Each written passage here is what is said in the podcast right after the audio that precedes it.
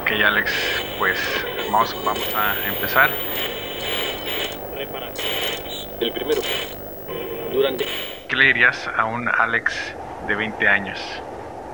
Que no se preocupe, que todo va a estar bien. Que luche, que siga luchando, que siempre, tarde o temprano, llegarán las cosas si te esfuerzas. Que, que no se preocupe del dinero, que es una consecuencia de hacer bien las cosas. Y que disfrute a todas las personas con las que trabaja porque nunca sabemos cuándo no las vas a volver a ver. Yo he disfrutado mucho mi carrera profesional y hoy en día parte de mis mentores ya no están vivos y los extraño demasiado y creo que los pude haber gozado un poco más, eh, pero también sigo sus, sus, legados que son importantes. Creo que yo le diría a Alex de 20 años que volviera a ser exactamente igual, ¿no? Luchar, siempre la, la vida es lucha, militia es vita, es en latín, militia vita, es uno de mis grandes temas de ser jesuita y que siempre va a haber temas que nos van a dar miedo y que no nos debemos hacer chiquitos ante eso. Los negocios son negocios, las actividades son actividades y no todo está bajo nuestro control al 100%. A veces hay cosas que van a salir bien, hay que van a salir mal, hay que tratar todo de hacerlo bien. Pero cuando lleguen las, los retos, que de repente puede haber demandas, puede haber reclamos, puede haber inconformidades de cosas, hay que atenderlas y hay que atenderlas rápido. Yo creo que nunca hay que tener miedo porque eso te paraliza. Más bien hay que tener como ese ímpetu, ese coraje y esa sabiduría para actuar prudentemente, siempre ser prudente, pero inteligente. Y esa prudencia no debe convertirte en ser pasivo, al contrario. Debe ser una prudencia de inteligencia, pero debe ser sumamente activo, positivamente agresivo para buscar las cosas, luchar por ellas y ir por todas. La voz que acabas de escuchar es de Alex Rosas, director de Top Management México, una empresa de ingeniería internacional de construcción y project management. Tienen un equipo altamente especializado con una amplia experiencia en los sectores comercial, industrial, terciario y logístico. Alex nació en Puebla, con un padre contador y una madre química farmacobióloga. Alex creyó que su futuro se encontraba en la contabilidad o en la medicina, pero al final descubrió que su pasión estaba en la ingeniería civil. Su padre fue para Alex un coaching administrativo, Así pudo entender la estructura de una empresa en términos de finanzas, tesorería fiscal, contable, administración, etc. Desde la universidad le gustaba el tema de desarrollo de negocios y entendió que el networking era una muy buena herramienta tanto en la vida cotidiana como en la vida laboral. Aunque él era un estudiante de ingeniería civil, le gustaba ser amigos de otras facultades, como marketing, contabilidad, incluso disponía parte de su tiempo para practicar tenis. Perteneció a la planilla de ingeniería civil de la escuela, incluso llegaron a organizar un congreso. La escuela fue para Alex una etapa muy divertida, en donde pudo consolidar las enseñanzas de sus padres con la formación académica. Desde el final de la carrera, en su etapa como practicante, comenzó a trabajar como comienzan los buenos directores, desde abajo. Pues era el, era el ayudante del ayudante ayudante, ¿no? Entonces, este, entre que sacaba copias de planos y hacía algo en AutoCAD o de repente terminaba un presupuesto que me cargaban o le ayudaba a los ingenieros que pues, hacían, tenían los proyectos, ¿no? En lo que me pidieran, ¿no? De repente, pues, ve a ver que llegó la, la máquina, ve a ver que, que sí llegó la cuadrilla, este, había de todo, ¿no? Pero fue buena experiencia, fue un año, el último de mi carrera. Una vez egresado, ingresó a ICA, Ingenieros Civiles Asociados en donde estuvo en el área de concursos y donde se enfrentó a muchos retos. Llegó un concurso para hacer un, un, dragado de un canal, ¿no? Ahí por, por Tampico. Y entonces, pues el concurso era tres precios unitarios. tres precios unitarios del concurso. Lo había sacado Pemix rápido. Y entonces, pues fue ICA este, a concursar. Me acuerdo mucho de Federico Martínez, que era uno de mis primeros mentores, que, gran, gran ingeniero de ICA. Y Federico se volteó y me dice, Alejandro, sí toma, avienta este concurso, es para mañana, ¿no? Y, yo, ¿para mañana qué hora? Mañana a las 4 de la tarde lo tienes que presentar ahí en Pemex, córrele. Y yo, pero no, ¿qué, está hecho? Nada. Me dice, pero son tres precios. Digo, ah, ok, entonces pues, meto a la base de datos, estudio, yo en mi vida se ve que era un dragado, ¿no? O sea, pues tienes que excavar en el mar, ¿no? Entonces me empiezo a estudiar los precios, saco precios de base de datos de dragados de, de otros concursos que ya tenía, que tiene un acervo técnico enorme y bueno, pues para no hacer el cuento largo, no dormí esa noche, lo acabé, hice programa, todo lo que piden, pues son como 20 anexos. Y gano el concurso. Y entonces gana el concurso, Inca no quería ganar el concurso. Y dicen pues que se vaya el que lo ganó. Y ahí me mandan, ¿no? Y tenía yo que volar durante una semana en un helicóptero porque era en una isla. Entonces yo durante una, una semana estuve volando en un helicóptero diario, iban y me regresaban, iban y me regresaban y ahí estuvimos, había una pequeña base militar en, una isla. Yo estaba contento porque pues, era como un logro personal, fue mi primer concurso que gané, ¿no? Fue el primer concurso que gané, fue con y fue para Pemex. Entonces fue la primer, primera demostración de que podía hacer algo en mi vida, ¿no? Fue como decir, tenía yo 23 años, ¿no? Entonces era como decir, bueno, pues ya lo logré, ¿no? Que sí, sí puedo ganar algo. Entonces, este, cuando me mandaron, peor, ¿no? Dije, ¿y ahora cómo le hago? Nunca he construido en el mar. Entonces, pues bueno, ya, ahí ya Ica me ayudó un poquito más, pero yo fui el presidente. Y fueron como tres, eh, desde que lo ganamos hasta que se acabó, pues unas tres, cuatro semanas. Fue mini proyecto y fue muy divertido. La, la primera experiencia es que cuando tú como ingeniero sabes que la vida, sobre todo los ingenieros civiles, nos toca viajar mucho. Entonces nos toca viajar, estar en muchos lados, vivir en muchos lugares, que a mí me ha tocado vivir en muchos lugares. Y tú sabes que no vas a estar fijo en un solo lugar.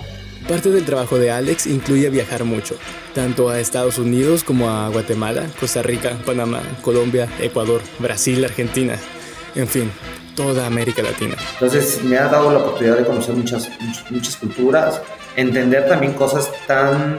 Bueno, en México he vivido como en 6, 7 estados, que todos somos muy latinos, tenemos cosas muy parecidas, ¿sabes? A pesar de que hablamos con diferentes acentos y tenemos diferentes nacionalidades, nos parecemos todos mucho en algunas cosas. En otras no, pero en otras hay un común denominador muy común, ¿eh?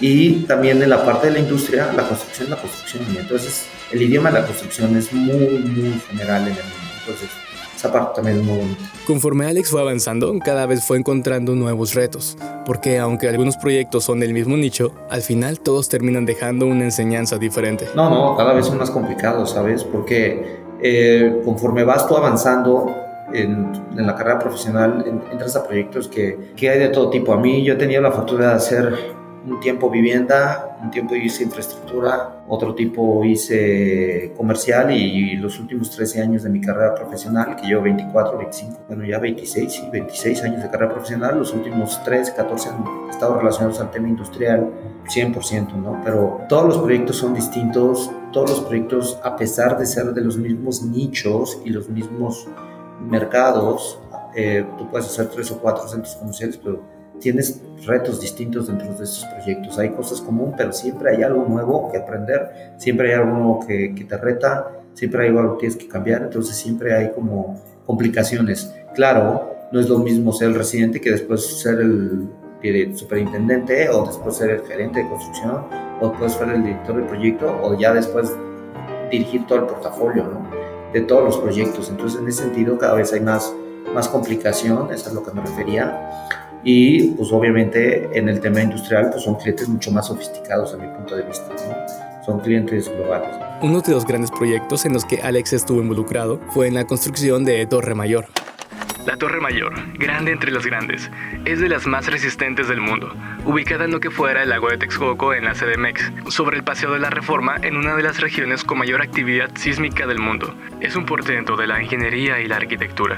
Pues yo estaba muy contento en, en ICA, este, estuve un año en esa oficina de Aniceto Ortega, después me mandaron casi dos años trabajando construyendo Torre Mayor, que es una torre también con ICA, de los primeros high-rise buildings de, de, de, reforma. Este, en esa época todavía no había todos estos edificios grandotes que ni la Torre Van ni nada de esto, entonces el primer edificio grande, 56 niveles, con más de 250 pilas, algunas a 50 metros de profundidad, en las losas de cimentación cabías, caminando, ¿no? Era un gran proyecto, pero, y ahí conocí a uno de los más grandes mentores de mi vida, que es Oscar José Gracia, que en paz descanse. Oscar fue el director de control de proyectos de toda ICA, con él trabajé muchas cosas y él me asignó a ese proyecto, me dijo, ve, aprende, porque es una gran oportunidad. ICA estaba asociada con Dragman, que es una desarrolladora canadiense, y teníamos a Arthur Granfar, que era un especialista en edificios eh, rascacielos de Nueva York, que llegó a ese proyecto proceso para la Torre Mayor. Yo tuve la oportunidad de trabajar ahí,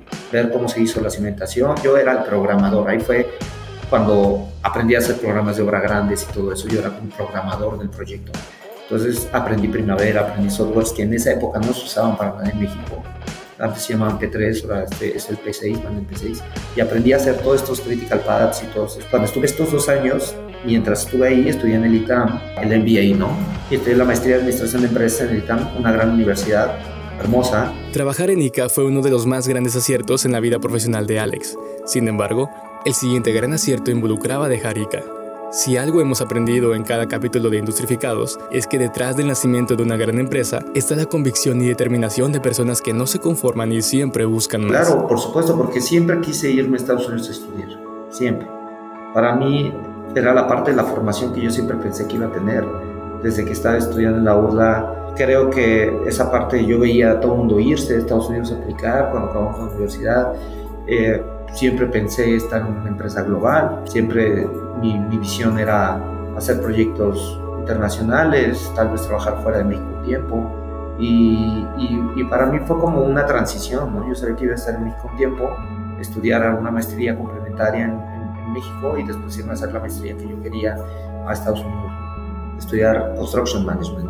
Entonces lo acabo, me quedo a trabajar un rato en Estados Unidos como cinco años, después me regreso a México, trabajo para algunas empresas mexicanas, pero en el Inter pongo una constructora yo. Entonces quería yo ya hacer mi, mi propia compañía, pero no me dejaban de llamar las que siempre había trabajado con ellos, ¿no? Jacobs, H2N, que ahora son Worley, ¿no? Entonces ellos siempre me ofrecieron esto, continuidad, trabajo un rato con empresas como Marmos, este, de la familia Servige, Mariscal Servige, entonces empiezo a involucrarme mucho en el medio corporativo, pero mi gran experiencia de, de, este, de lo que hago hoy en día con Top Management, que hacemos proyectos industriales y le llamamos de ingeniería, procuración gerencia de construcción, lo, lo aprendo en CH2M Hill y Jacobs. Son dos grandes, dos grandes este, empresas que me formaron y tuve la oportunidad con una de ellas de ser de director de desarrollo de negocios en Latinoamérica. Entonces viajé muchísimo por Latinoamérica, aprendí a hacer contactos y conocí a muchísima gente. Eh, hice un networking muy positivo y en base a eso, cuando finalmente eh, tengo un breve paso por una constructora americana para dirigir toda Latinoamérica con ellos, veo que ya no, ya no me llena la parte eh, corporativa, que necesito yo sí seguir corporativamente, pero siendo partner, siendo socio, emprender, ¿no? Pues quería, quería absorber el riesgo, ¿sabes? Como que muchas veces cuando, cuando te inquieta no poder tomar ciertas decisiones también, ¿no? Porque cuando tú estás en una organización como ejecutivo, tienes ciertas facultades, pero también estás acotado a ciertas funciones, ¿no? Y, yo quería ser más flexible, decidir yo dónde iba el rumbo de la compañía. El mundo de los negocios está lleno de incertidumbre. Puede llegar a ser muy cambiante. Es por eso que debes valerte de todas las herramientas y conocimientos posibles para poder navegar tomando las mejores decisiones. Antes de Top Management México, Alex tenía otros proyectos. El primer, negocio, el primer negocio fue muy bueno los primeros dos años. El tercero y el cuarto construimos unos hospitales que nunca nos pagaron, que nos, pagaron todo, si nos pagaron pero no todo y, fue un, durísimo. La primera empresa, la primera empresa tronó, la primera empresa quebró, este, después la vendimos, después la volvimos a comprar, después volvimos a hacer algo para, para el ejército, hicimos un club de tiro, hicimos algunas cosas con esa empresa otra vez, pero ya no era como, como que lo que me llenaba porque eh, yo ya estaba más metido en lo que era la consultoría de construcción, ¿no? que es lo que hace Top. Al final somos ingeniería y gerencia, eso. Y ya no queríamos construir. Y, y la primera empresa se llamaba Puerto Nuevo y por todo construía, era una contratista general. ¿no? Creo que la primera fue, aprendí muchísimo de lo que se debe y no se debe hacer contratismo. La segunda mucho más estructurado. La segunda fue, esta segunda es una sociedad, es un partnership, la propiedad de la compañía es de Loris Dedlek, que está en Barcelona, él es socio mayoritario de Top, eh, Top, de Top México. En una transición de negocios, Alex conoce quién sería su socio. Top Management Group es una empresa europea que en ese entonces tenía presencia en 10 países, pero aún no había llegado a México. El eh, Top México es una filial de Top Management Group. Top Management Group es enteramente propiedad de Loris. A mí me tocó supervisar una construcción de una planta eh, de Portugal. Ahí conocí a una persona, esa persona me refirió a Loris. Y finalmente tuve la oportunidad de, de conocer a Loris. Curiosamente, él había estudiado en la misma universidad que yo en Estados Unidos y nunca nos conocimos. El mismo programa y todo a mí se me hizo como de esas señales que, Él, él, estudió un año antes que yo. Entonces compartimos muchos valores, no solo de personas, sino de, de lo que fue Texas A&M. Somos Aggies, nos llaman ahí a, a los estudiantes de Texas A&M, Aggies. Entonces somos Aggies, nos llevamos bien entendemos lo que queremos y creo que tenemos una visión muy, muy, muy, muy, muy similar. Creo que es una persona brillante, Loris, y que hoy en día juntos hemos podido desarrollar un tipo de trabajo y una compañía que ha ido creciendo, ¿no? A cierta medida y pues abrir mercado, ¿no? Porque Top Management, hermosa compañía, hermosa compañía, pues no la conocía, ¿no? nadie la conocía. Entonces, en nuestro mercado industrial importa mucho la precalificación. La precalificación es te validan todo, ¿no? Entonces, nuestras, nuestros clientes son empresas globales que no siempre ven con buenos ojos que no tengas estados financieros de eh, país de más de 3, 4 años al menos. ¿no? Entonces fue todo un reto, sí, claro, financiera, fiscal, legalmente, pero hemos tenido suerte, la verdad, hemos convencido a los clientes del, del valor, de la calidad de, de Top y ha estado bien. Recomendación de Alex Rosas. Siempre contratar primero personal en el área de administración. Siempre se tiene que contratar primero a la administradora, porque alguien tiene que, que, ayudar con los, con los contadores, que nuestros contadores están en Santa Fe, en México DF, pero tenemos, estamos alguien administrativo que, que sea office manager, ¿no? Para mí el primer puesto de toda empresa debe ser un office manager. Hay dos puestos que deben estar de inicio, que es el que vende y el que paga las facturas. Entonces, el que paga los es el administrador. El administrador tiene que, tiene que estar. Y segundo, primero va por delante la venta. Para mí siempre ha ido por delante la venta. Entonces, el abrir brecha en, a una nueva operación es todo alrededor de qué tan, tanto backlog, backlog y pipeline tiene. Y eso te lo trae te desarrolla negocio. En este caso, en Top, ha sido exitoso porque creo que hemos hecho una estructura vertical, no de servicios, somos muy flat en nuestra forma de operar, pero en nuestro proceso operativo somos súper verticales. Tenemos esta mentalidad que recursos humanos no es un área de servicio, para nosotros recursos humanos es un área de producción. El que me escuche esto va a decir, está loco este güey, está loco Alex, ¿no? ¿Cómo es posible que diga que recursos humanos es parte de la producción? Pues sí, claro que sí, porque todo vende talento, o sea, nosotros tenemos, hacemos planos, hacemos usamos el cerebro para hacer cálculos, memorias de cálculos de TIs. No, estamos en sitio tomando decisiones para nuestros clientes como representación de clientes. Y eso lo hace solamente gente valiosa, capaz, como la que tiene Top Management. El año 2020 fue sacudido por la pandemia. Muchas empresas en todo el mundo se vieron afectadas y Top Management México no fue la excepción. El 2020 fue prácticamente muerto año y medio estuvimos en números rojos. Cada, cada mes se perdía. Cada mes se perdía y es parte del, del fondeo del landing. Mi preocupación siempre fue atender bien a los clientes, ¿sí? Hacer bien los proyectos. Dentro del business plan habíamos calculado lo que se necesitaba de fondeo y 2020 fue un año muy estático por el tema del COVID y todo esto. Y sabíamos que íbamos a estar fondeando cada mes. Sabíamos que cada mes había pérdidas, ¿no? Entonces, eh, durante año y medio, yo, yo pensé que, en el, que nuestros números rojos iban a ser de 3 durante los primeros tres años. Este, pero al año y medio alcanzamos el, el punto de equilibrio y hoy en día no necesita fondeo top. Lo alcanzamos en año y medio. Yo creo que para enero, marzo de 2021 fue cuando ya no necesitamos fondeo, fondeo fuerte, ¿no? Ha habido mini fondeos de repente cuando el flujo se estresa. Y viene otro tema. El otro tema es 2020, digamos que fue estático. Yo estaba muy tranquilo porque estábamos de acuerdo a business, a business plan. Andaba más inquieto por ver qué iba a pasar con el mercado. Todos estábamos más inquietos en el sentido de entender cómo se estaban comportando los diferentes burbujas. La resiliencia debe ser característica fundamental de todo buen líder, porque ningún buen marinero se ha hecho capitán navegando solo aguas tranquilas. Llega a algunos puntos de, de, de duda, ¿no? Siempre, ¿no?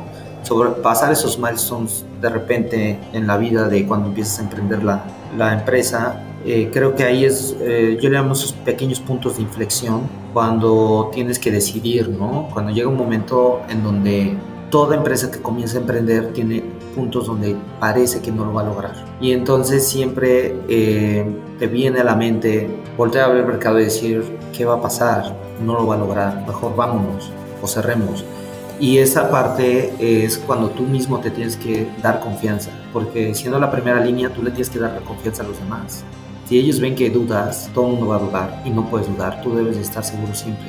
Eh, creo también que la parte de tener una disciplina, tienes que tener cierta disciplina para emprender un negocio y es la parte más difícil para mí, ¿no?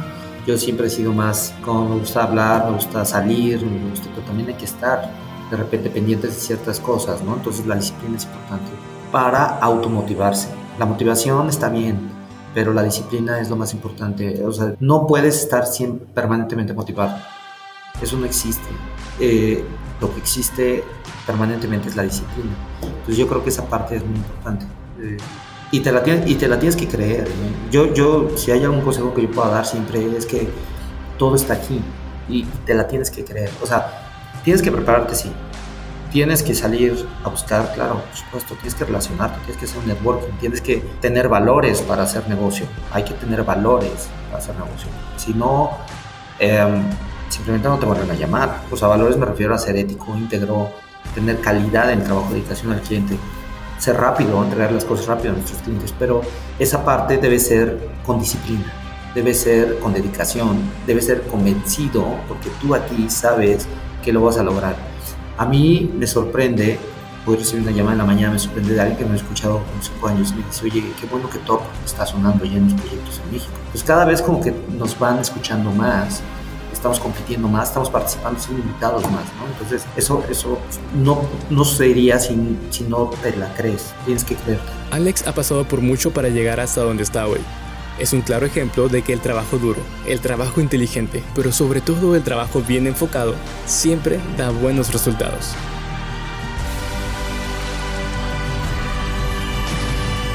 Esperamos que te haya gustado este capítulo de Industrificados, pero sobre todo esperamos haber dejado algo de aprendizaje en ti. Estamos disponibles en Spotify y Apple Podcasts. Recuerda también visitarnos en nuestras redes sociales, dejar un comentario y una calificación de 5 estrellas. Comenta con tus compañeros y amigos sobre las historias de la industria.